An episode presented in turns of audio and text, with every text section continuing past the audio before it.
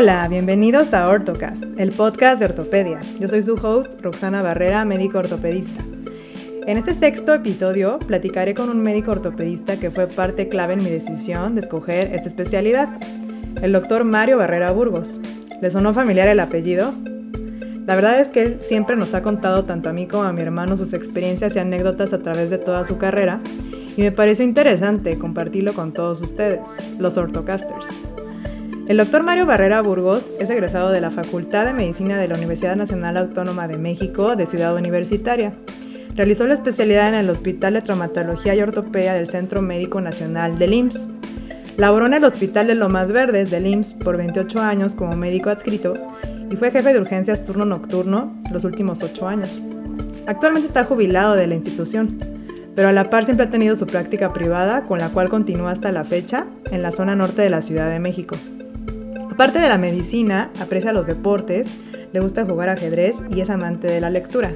Quizás los pueda inspirar al escuchar la experiencia de alguien con más tiempo recorrido en este campo, así como me inspiró a mí. Así que escuchemos la entrevista.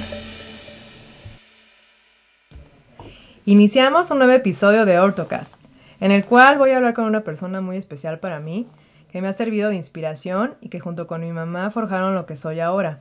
Es mi papá, el doctor Mario Barrera Burgos. Muchas gracias por aceptar la invitación para grabar este episodio y por compartirnos tu experiencia cuando tú iniciaste este camino en la ortopedia.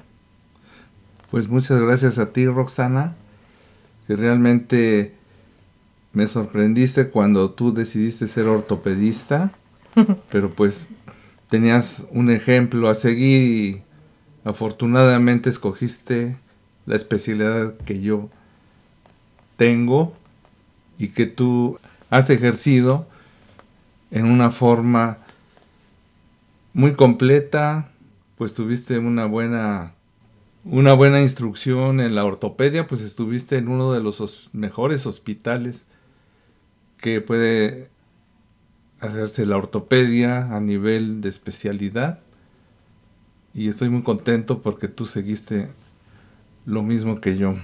Así que muchas gracias por hacerme esta entrevista y estoy siempre contigo. Pues bueno, eh, la verdad es que si ahorita vamos a hablar de varias cosas que fui, fueron mi inspiración para que yo fuera ortopedista y pues muchas cosas son las cosas que yo vi de mi papá, ¿no? En este caso pues el doctor Mario Barrera. ¿ok? Y pues bueno, vamos a tratar de que esta plática sea tranquila, entre amigos, que no nos pongamos nerviosos.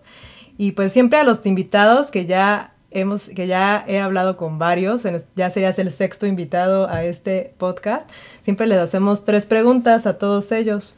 Y la primera pregunta que les hago es que por qué causa o por qué razón eligieron la especialidad de ortopedia? Pues esta elección para ser especialista en ortopedia sufrió un proceso como todo proceso en la vida que nos va marcando en toda la evolución de nuestra vida escolar.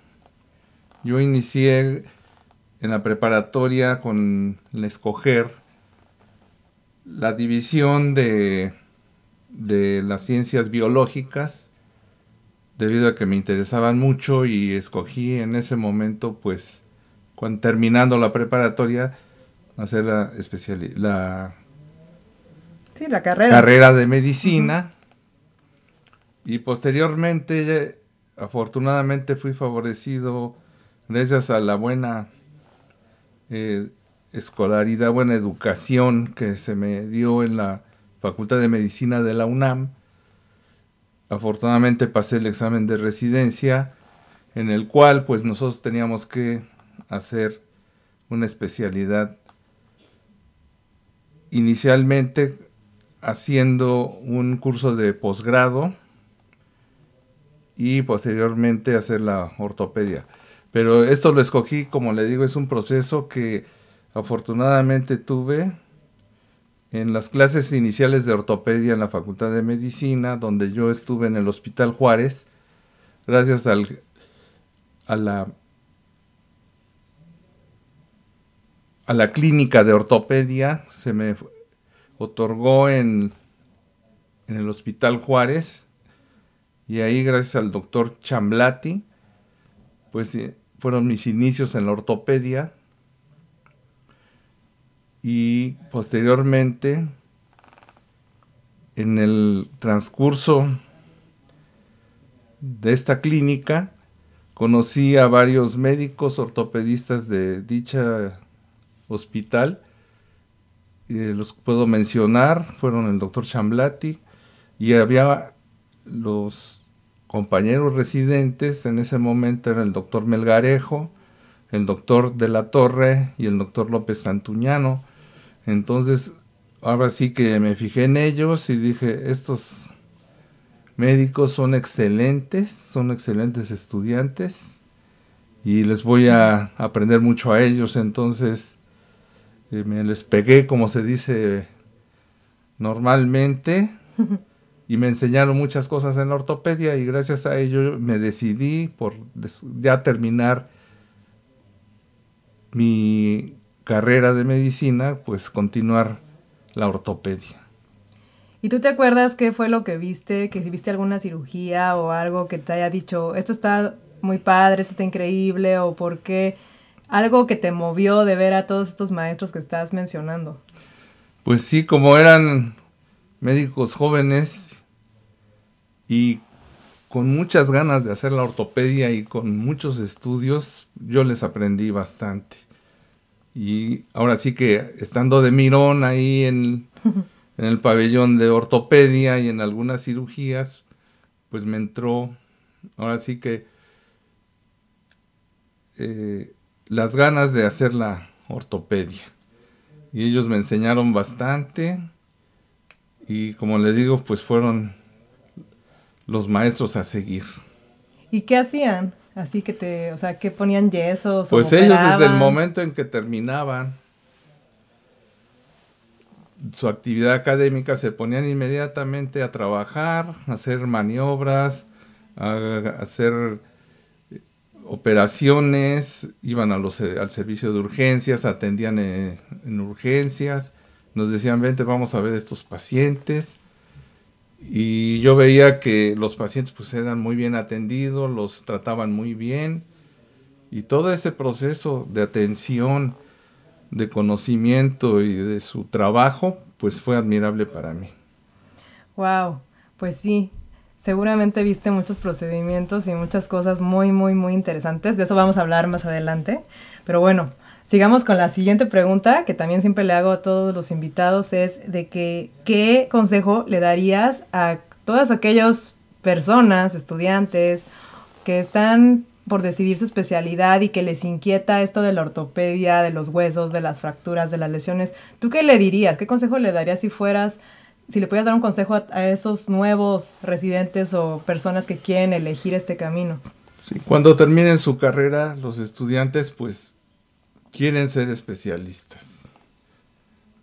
Una de las especialidades donde más nos gusta a los cirujanos, pues es la ortopedia, especialmente pues, a los que somos ortopedistas. Entonces yo les aconsejaría que se preparen bien, que obtengan muchos conocimientos, que nunca se olviden de que la carrera de medicina es de tiempo completo y de vida completa, porque esto nunca se termina. Y que decidan bien porque hay personas que desgraciadamente yo vi que renunciaban a la carrera debido a que pues la ortopedia y traumatología es una carrera muy cruenta, eh, especialmente en los servicios de urgencias, pero ya al, dominar la traumatología, pues nos enfocamos más a la ortopedia en donde son ya más cirugías programadas, unas cirugías en donde vamos a tener que atender otro tipo de alteraciones del sistema musculoesquelético y que es muy interesante porque la ortopedia nos divide al cuerpo humano en segmentos y ahora tenemos que ser, ahora sí que subespecialistas en cada área, así que a prepararse mucho y a tener muchas ganas y dedicarse de tiempo completo a la carrera. De hecho, todas esas, todo, todo eso que están escuchando pues son todas las cosas que me decía mi papá cuando yo estaba en área 2 en la prepa. en la preparatoria del colegio Cristóbal Colón, que esa fue mi preparatoria. Cuando estaba terminando el área 2, me acuerdo que yo le estaba diciendo, papá, es que yo quiero estudiar medicina. Y él siempre me decía, es que es de tiempo completo, es que hay que estudiar, es que tienes que dedicarle. Y yo toda así de, sí, sí, sí, papá, sí, sí, sí. O sea, no, según, o sea, sí lo escuché, porque obviamente me acuerdo de lo que me decías, pero en el momento cuando uno está así chavo, como que dice, sí, sí, sí puedo, sí puedo. Pero pues es muy importante, o sea, enfocarse y seguir todo lo que, pues sí, los, los consejos que te puedan dar las personas mayores. En este caso, pues él, ¿no? O sea, que era mi papá, que él también hizo de ortopedia, que trabajaba en un hospital muy demandante. Entonces, pues ese es un consejo que todos debemos de seguir. Y bueno, y por último, la tercera pregunta, digamos como de introducción, es que, bueno, aparte de hacer todo lo que haces, que es operar, ver pacientes y estar ahora sí que de aquí para allá, ¿qué otra cosa te gusta hacer? ¿Qué pasatiempos tienes? Algo que nos puedas comentar, donde aparte de medicina, pierdes tu tiempo. Pues a mí me gusta, siempre he sido admirador del deporte, sobre todo de los atletas que se preparan para los Juegos Olímpicos. Veo los juegos de fútbol, soccer, de fútbol americano y siempre estoy interesado en el deporte. Así como también eh, de otras áreas como el automovilismo. Y también me dedico en los tiempos libres, pues yo leo libros de otra tipo que no, que, no es ortopedia. Me gusta mucho la literatura latinoamericana. Yo leía los clásicos de la literatura latinoamericana, que pues son los más excelentes escritores a nivel mundial. Y siempre me ha interesado y continúo leyéndolos en forma activa. Y así también tengo otro pasatiempo, que es en los tiempos ya que ahora sí que son libres en donde me quiero ocupar un poco es jugar ajedrez. Si juego ajedrez, en la computadora recreo algunas jugadas, recreo partidas y eso es lo que me ocupo.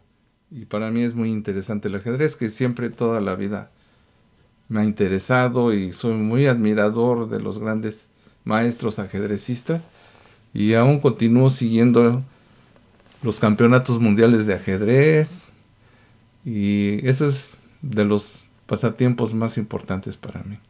Sí, yo sé que, que mi papá siempre le ha gustado el ajedrez y justo acabamos de ver una serie que no habíamos visto, que fue la de Queen's Gambit y estábamos muy emocionados viéndolo porque bueno, yo no sé nada de ajedrez realmente técnicamente, pero él sí estaba interesado porque obviamente sabía de qué estaban hablando, la nomenclatura y las jugadas y todo eso que pues yo la verdad no sabía. A mí me emocionó, digamos, por otro aspecto, pero él sí se involucró, o sea, yo sabía que le iba a gustar porque ahí exactamente puedes ver muchas cosas que sí tienen que ver con la realidad, digamos, en cuanto al juego, ¿no? Del ajedrez como tal. Y bueno, eh, Ahora vamos a hablar un poco de, pues ahora sí que de la residencia de ortopedia en la época en el que, en el que tú la hiciste, que pues fue del 82 al 85 más o menos. Yo nací en el 84, entonces ahí estoy yo también ahí como por en medio, que mi papá era residente con una niña chiquita. Y cuando tú realizaste este, esta especialidad, eh, ¿por qué antes era de tres años? A ver, platícanos eso, porque hay muchas personas que no sabemos por qué. Debido a que el plan de estudios en la universidad era preparar médicos y una parte muy importante era hacer una, una introducción a la especialidad y era un año de residencia rotatoria en los servicios básicos como es la cirugía, la pediatría, la gineco-obstetricia y medicina interna. Así también nos enfrentábamos ya con pacientes el, el segundo semestre en la atención en los hospitales generales de zona del Seguro Social. Yo siempre estuve en el Seguro Social. Estoy muy orgulloso de ser jubilado del Seguro Social porque el Seguro Social me ha dado todo, la eh, especialidad y también mi forma de vida que gracias al Seguro Social pues yo soy lo que he hecho. Y así eh, tuve a mis hijos y les pude dar una muy buena educación, yo considero. Sí, pues entonces era un año como de preparación, ¿no? Antes de volver a de empezar la ortopedia como tal. Sí, posteriormente nosotros hacíamos otro examen para ir a las diferentes especialidades y ahí definitivamente pues escogí ortopedia y traumatología y la ejercí en el Centro Médico Nacional. El Hospital de Traumatología y Ortopedia del Centro Médico Nacional pues era el hospital más importante en su época, en la que yo estuve del 82 al 85, donde se ejercía pues la ortopedia y fue ahora sí que el semillero para alimentar a otros hospitales que posteriormente se fueron abriendo, así también como hospitales de especialidades en provincia. De ahí salían los grandes maestros y afortunadamente pues yo salí en esa etapa. En la residencia era de tres años, así que eran un plan bien trabajado, bien hecho, en la que salíamos bastante bien preparados y era opcional posteriormente hacer alguna subespecialidad. Bueno, entonces ahora ya saben por qué ahora es distinto, porque, bueno, desconozco el dato, pero, pero cuando me tocó a mí hacer la residencia, pues ya me tocó hacer cuatro años, como la mayoría de los que están escuchando, o los nuevos residentes, pues son cuatro años de ortopedia, y tienes tu internado, que es lo único que haces, digamos, cuando te das cuenta, pasas en las cuatro áreas que tú mencionaste, de medicina interna, cirugía general, ginecobstetricia y pediatría.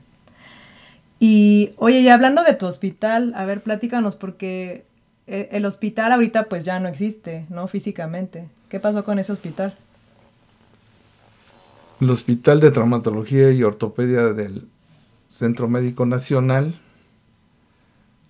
tuvo una historia muy, muy completa, pues es el primer hospital en donde se dividió en módulos debido a los esfuerzos de los médicos que acudieron a cursos a Suiza, como el doctor José Ortega Domínguez, principalmente, y el hospital se dividió en módulos. Así que para tener nosotros una buena preparación, era excelente para que nosotros cada mes teníamos, o cada dos meses, teníamos que pasar a la siguiente etapa, pasamos al módulo de, de tobillo, de columna, de rodilla, de cadera, de pediatría, ortopedia pediátrica en el, en el Hospital de Pediatría del Centro Médico Nacional.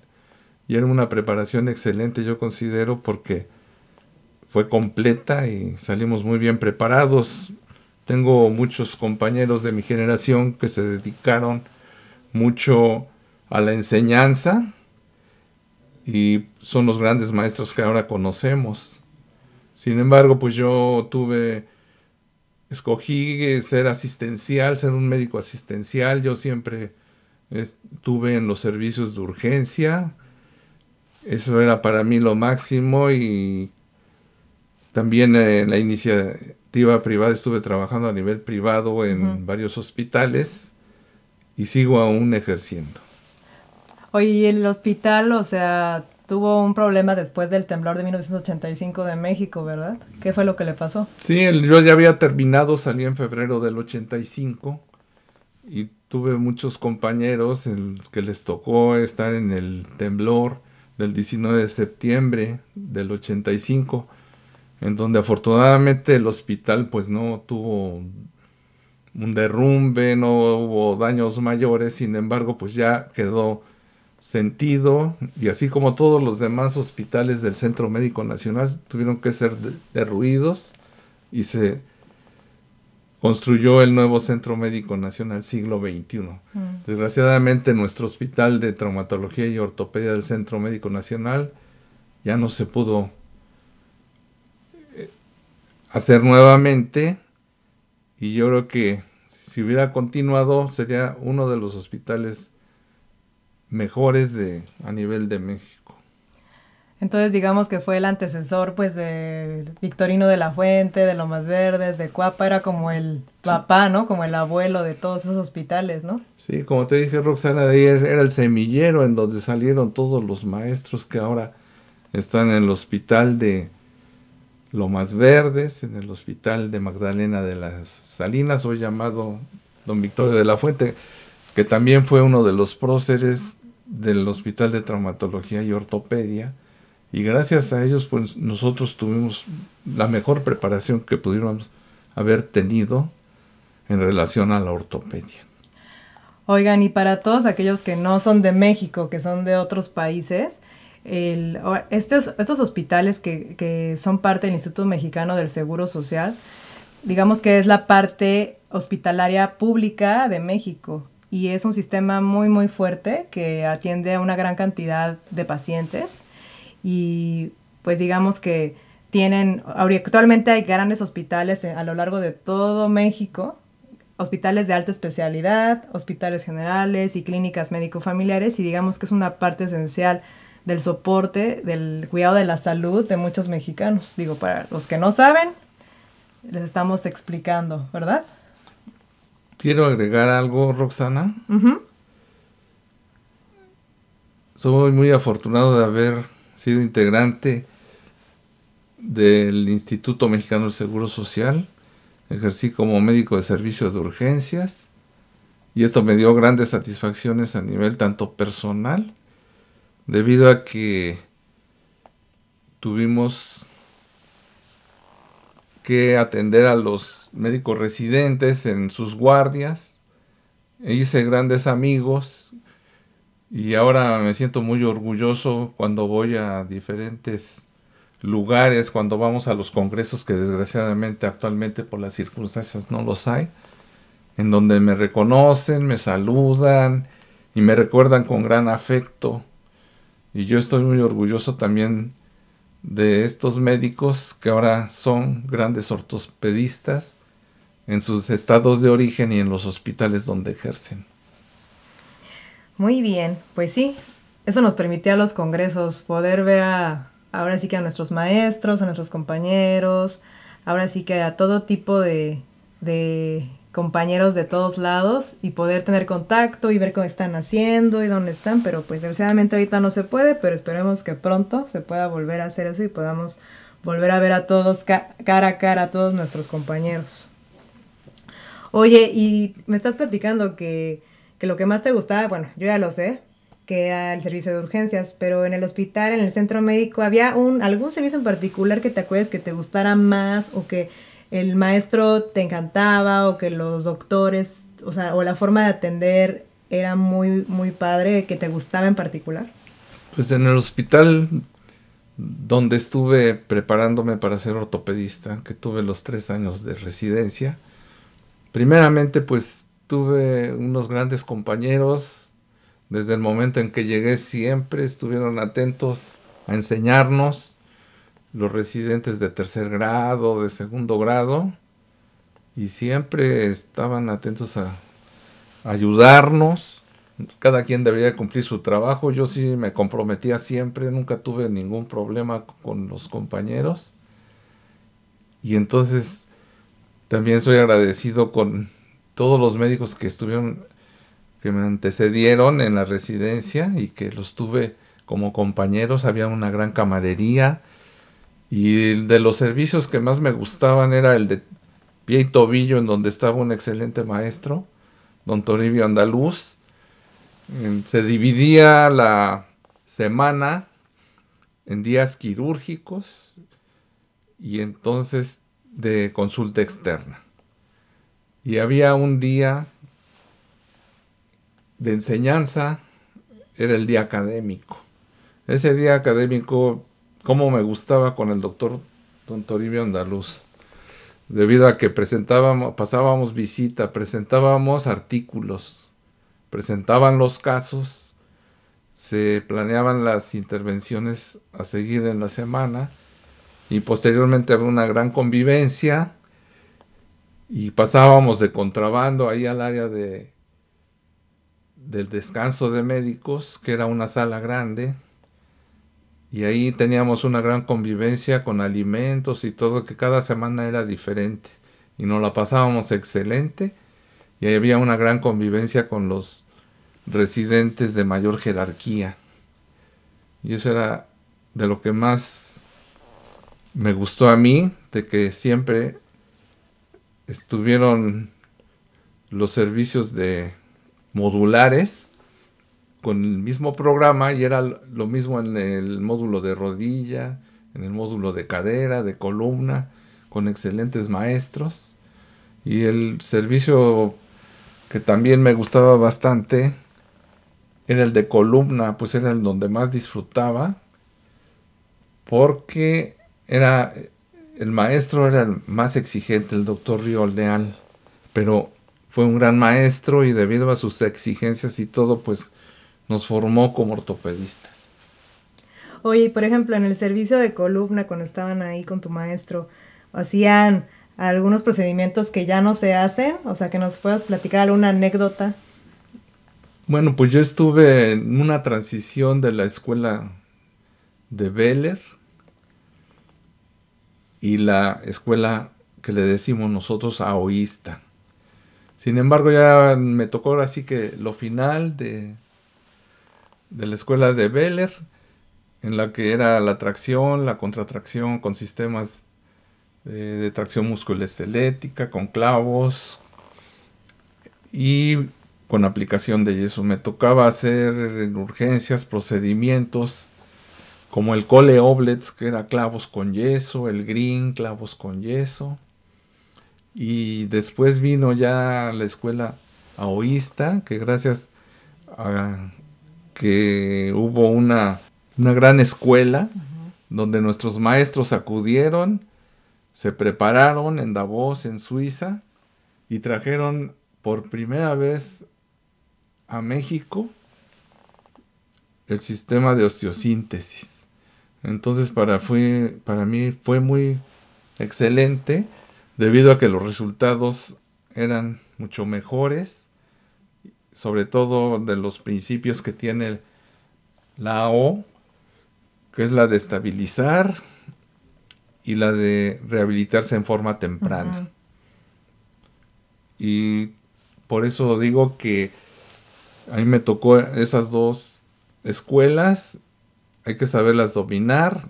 En ocasiones llego a, a utilizar los métodos de yeso, y los maneja uno en forma excelente, pero principalmente pues la escuela que, nos dieron los suizos gracias al sistema U. Sí, de hecho, una de las razones por la que yo quería hacer esta entrevista con mi papá es de que justo yo sabía eso, que él había estado en esa transición entre, pues ahora sí que la escuela de tracciones esqueléticas, de poner yesos, de poner corsets de yesos a veces por escoliosis, y justo le tocó también toda la entrada de AO desde los principios básicos, ¿no? Y sí, lo que siempre están repitiendo en todos los congresos y sobre todo en las pláticas de AO, pues es este, ahora sí que rehabilitar tempranamente al paciente sin hacer daño a los tejidos blandos. Entonces fue así como que eso fue el motivo porque le dije, oye, es que tenemos que hacer esta entrevista porque justo yo quiero que nos platiques de todo esto porque es muy interesante porque quizás a nosotros nos tocaron ya ciertas cosas, ¿no? O sea, tanto manejo conservador, con ciertos yesos, ciertas manipulaciones. A veces nosotros también en lo más verdes hacíamos cierto tipo de tracciones esqueléticas. Cuando, por ejemplo, había una fractura de acetábulo y estábamos buscando cómo hacer las tracciones para poder eh, ayudar a la cabeza femoral en algunos casos. Pero eso fue creo que lo que más yo recuerdo en cuanto a tracciones. Y pues lo clásico, ¿no? De hacer tracciones y contratracciones de fracturas de radio distal, este, en algunas ocasiones pues alguna fractura de extremidades pélvicas. Pero entonces es muy interesante saber los orígenes y más en México, porque aquí, en, ahora sí que en Latinoamérica pues es como otro tiempo, ¿no? En el que van llegando los avances. Actualmente ya vamos más, creo que más par en par con otras partes del mundo. Obviamente gracias a la tecnología, gracias a que hay congresos, gracias a que podemos aprender de todos los ortopedistas que están en todo el mundo. Y entonces, digamos que eso fue lo que le dije, quiero que veamos eso específicamente. Y bueno, siguiendo con esto de la transición entre la ortopedia, eh, digamos, de tracciones y contratracciones y colocaciones de yesos y la entrada del, de la escuela de la AO. A ti, por ejemplo, ¿cuándo te tocó ver un clavo para empezar a hacer enclavado medular en fémurs, en tibias? ¿Qué es lo primero que llegaron a hacer? Cuando se trataba de colocar un clavo centromedular, pues nos llegó el clavo centromedular de Müller, que era un clavo canulado en forma de trébol, en donde la compresión, compresión era, era axial y también expandible. Así que se fijaba al hueso al meterlo, pues como se colocan siempre los clavos con impactación. Así se quedaban, no bloqueábamos. Afortunadamente llegó un doctor, que era el doctor Colchero, a México, y él empezó a poner clavos bloqueados. Entonces, en el hospital, ya estando yo en el hospital de Lomas Verdes, conocí al doctor Velázquez y nos dice, les voy a enseñar a poner clavos de colchero. Los clavos de colchero eran sólidos, se ponían con una regleta y eran bloqueados. Esto era lo que innovó a los clavos que actualmente colocamos. Entonces el doctor Velázquez, nos Velázquez Moreno nos enseñó a dos compañeros. Entre eso estaba yo, entonces empecé a colocarlos. En una ocasión, en una sala de quirófano, un gran maestro nada más se asomaba en lo que estaba yo haciendo y me dijo, ¿qué estás haciendo, Barrera? Yo le dije, colocando un clavo de colcheo. Eso no sirve. Y se fue. Sin embargo, pues como vemos ahora actualmente, los clavos que Lao diseñó posteriormente se hicieron bloqueados, eran, eran clavos ya bloqueados y es hasta el momento lo que existe. Y después vino todas las compañías que se dedican a hacer clavos a ponerlos bloqueados. Entonces es una de las partes también que me tocó a mí el inicio de los clavos bloqueados, que es lo que ahora actualmente pues, nos da mejores resultados en las fracturas diafisarias. Bueno, eso sí está muy, muy, muy interesante porque sí, antes era totalmente otro sistema y pues sí, o sea, sí ocasionaban eh, buenos resultados en general, pero pues ahora ya tienen miles de ventajas que puedes añadirle al clavo puedes dinamizarlos, puedes darles compresión, ya puedes darles otros principios biomecánicos al mismo clavo para que te ayude a resolver los problemas con las fracturas, ¿no crees? Claro. Y por ejemplo, en cuanto a las prótesis, eh, en esa época de los ochentas, ¿alguna prótesis que empezaban a poner aquí en, en México que tú te acuerdes? Pues en el hospital de traumatología y ortopedia del centro médico en el servicio de cadera, llegaron las prótesis. Las prótesis iniciales para fracturas pues estaban las prótesis de Thompson, las prótesis de Charlie y la prótesis que era una innovación era la prótesis total de Müller, una que innovó también, fue un diseño completo y muy eficaz y había grandes maestros que colocaban sus prótesis y tenían muy buenos resultados con ese tipo de prótesis. Era un sistema muy bien diseñado en donde se tenía que labrar el canal medular, el acetábulo y quedaban exactas. Y esas prótesis iban cementadas todas. Posteriormente pues ya tuvimos la evolución de las prótesis en donde ahora hay de todos tipos hay prótesis no cementadas y hay prótesis de diversas compañías, pero afortunadamente me tocó a mí que esos, esos maestros tenerlos ahora sí que como grandes ortopedistas que nos enseñaron a, a bastantes estudiantes y residentes. Entonces, como nos damos cuenta, todo lo que ahora usamos día a día, pues, tuvo su inicio y, y, es interesante saber y escuchar de alguien que estuvo ahí y que vio por primera vez todas estas cosas. Ahora sí que una gran impresión porque fue una evolución total, ¿no? Ahora sí que un, un este, del 100% una evolución. Y, y, por ejemplo, hablando de la cirugía artroscópica en específico, ¿tú cuándo es la primera vez que ves eso? ¿De qué se trata? ¿Dónde viste? ¿Cuándo empezaste a hacerla? La cirugía artroscópica empezó a hacerse más o menos a finales de 1985 en adelante. Y no había módulos realmente de, de artroscopía, los servicios de rodilla empezaron a tener sus módulos.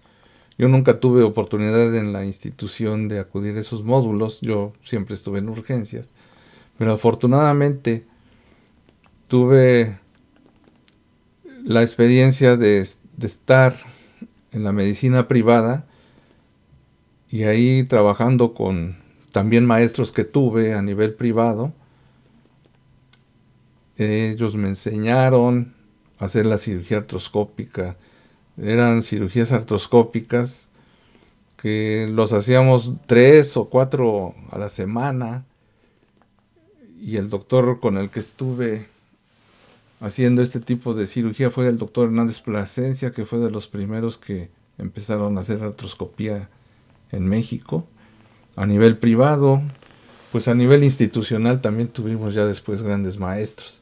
Y yo trabajando con el doctor Hernández Plasencia, aprendí bastante de hacer cirugía artroscópica de rodilla, cirugía artroscópica de hombro. Ahora sí que solamente, ahora sí que de mirón, viendo y haciendo.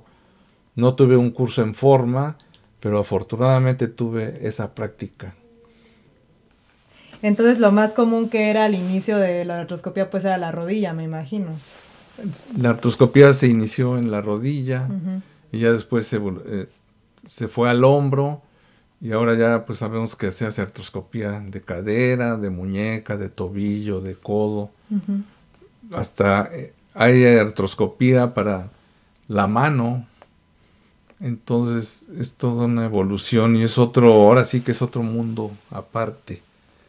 Y pues queda muy buenos resultados y es de las cirugías que ahora sí que quienes lo dominan, qué bueno que lo hacen porque dan muy buenos tratamientos y se restablecen bastante los pacientes. Me imagino que antes también los, las formas de reparar meniscos y ligamentos cruzados, anterior, posterior, me imagino que pues evolucionó también esa tecnología en específico, ¿no? Las suturas, todos los aditamentos para poder repararlos, ¿no? Sí, me tocó, como te digo, Roxana, que me tocó la mutilación de las rodillas, pues había ahora sí hasta competencias a ver quién retiraba los meniscos en forma más rápida. El doctor Toribio Andaluz decía yo, pero los meniscos yo solo los opero. Y se ponía entre las piernas la rodilla hacia varo o algo y la sacaba, pero rápido. Pero hubo un gran maestro, el doctor Solares Aedo, que él fue a hacer cirugía artroscópica y empezó, era el jefe de servicio de rodilla, un gran maestro y excelente ortopedista. Él empezó a decir, no, no hay que mutilar ya rodillas, ahora hay que hacer la cirugía artroscópica. Y como siempre, las técnicas nuevas como que no son bien recibidas, y él las introdujo afortunadamente ahí en el hospital. Y Claro que inicialmente hacían cirugías diagnósticas. Después no teníamos los instrumentos, el instrumental para, ahora sí que para reparar rodillas. Y al inicio la artroscopía de rodilla pues era de cortar, de, de retirar los, las lesiones que había. No había forma de suturarlos. Después ya vinieron ya las suturas. Las suturas se hacían en forma ahora sí que artesanal, se metían agujas, se metían hilos y se jalaban, se hacían nudos, de ahora sí que de fuera adentro, y era la forma de tratar. Ahora afortunadamente tenemos pues unos implementos muy sofisticados con los cuales ya podemos ahora sí reconstruir una rodilla y la evolución de dichas rodillas pues es mucho mejor. Pues sí, ahora sí tenemos todos los aditamentos y para poder reparar, porque sí, sí había leído en alguna ocasión en los libros acerca de las minisectomías totales y obviamente todos los de mis compañeros recuerdo que eran así, pero ¿cómo? ¿No? O sea, pero pues la ciencia evoluciona, ya tenemos conocimientos pues científicos de todas las funciones que tiene el menisco, que tienen distintas áreas, que tienen distinta irrigación en distintas partes del menisco, pero obviamente eso es conforme avanzó la ciencia, la ciencia del cartílago, esas cosas pues son conceptos que, que pues nacieron gracias a los investigadores y a la gente que hace estudios grandes. Entonces pues ahora sí que todo evoluciona y es, y es por eso que es muy, muy interesante escuchar todo esto. Bueno, y para ya ir finalizando, vamos a dar algunas conclusiones. ¿A ti te gustaría finalizar con algo, papá? Pues sí, mencionar que gracias a la ortopedia, gracias a la traumatología, pues nos da grandes satisfacciones. Afortunadamente hay gente que se está preparando bastante bien gente, como les digo, de tiempo completo, emprendedora. Y pues quiero dar las gracias a mi hija y la felicito porque es una mujer emprendedora, una mujer ortopedista que realiza, está innovando haciendo estos podcasts, el llamado Ortocast, y le deseo que siga triunfando en la vida. Y muchas gracias por hacerme la entrevista. Pues muchas gracias, papá. Gracias por compartirnos, ahora sí que parte de tu historia, que es una parte muy importante, que es cuando eligió su camino de la ortopedia, que estuvo ahí en el hospital, que estuvo ahí en la residencia como nosotros, como quizás como ustedes, quizás como los futuros que van a venir. Entonces, ahora sí que imaginar otra época, imaginar los maestros, imaginar pues maestros que tienen libros, ¿verdad? Y que tienen ya conceptos escritos en los libros y imaginar todo eso siento que es muy, muy interesante para todos. Es una motivación también para la gente joven, para la gente que quiera aprender y que quiera saber de ortopedia. Todo esto es una motivación. Entonces yo por eso tuve esta iniciativa de decirle a mi papá, pues vamos a hablar sobre este tema, pues para motivar a la gente. Y te agradezco también por tu tiempo, por tu esfuerzo y por compartirnos parte de tus memorias. Y pues bueno, para cualquiera que de ustedes que tengan interés sobre esto, que le quieran preguntar algo al doctor Mario Barrera, le vamos a decir que nos dé su correo, por favor, ¿cuál es? Sí, soy... El correo es mariobarreraburgos.gmail.com Y ahí cualquier duda o pregunta, cualquier consejo que quisieran tener ustedes, que les pudiera ayudar, con mucho gusto. Y pues ya para cerrar, recuerden darle suscribir en Spotify, en Apple Podcast. Por favor, denle like a mis publicaciones en Instagram, compartan mi cuenta. Ahí tengo todos los links de interés. Recuerden que también tengo un sitio web que se llama www.ortocast.net en donde todos los programas que ya hemos hecho tenemos ahí información de cada uno de los programas, de cada uno de los invitados, tenemos artículos de interés y cualquier duda que tengan me pueden escribir por mis redes sociales o directamente en la página. Y pues sería todo. Esperemos que les haya gustado a todos. Los vemos pronto. Nos vemos. Bye.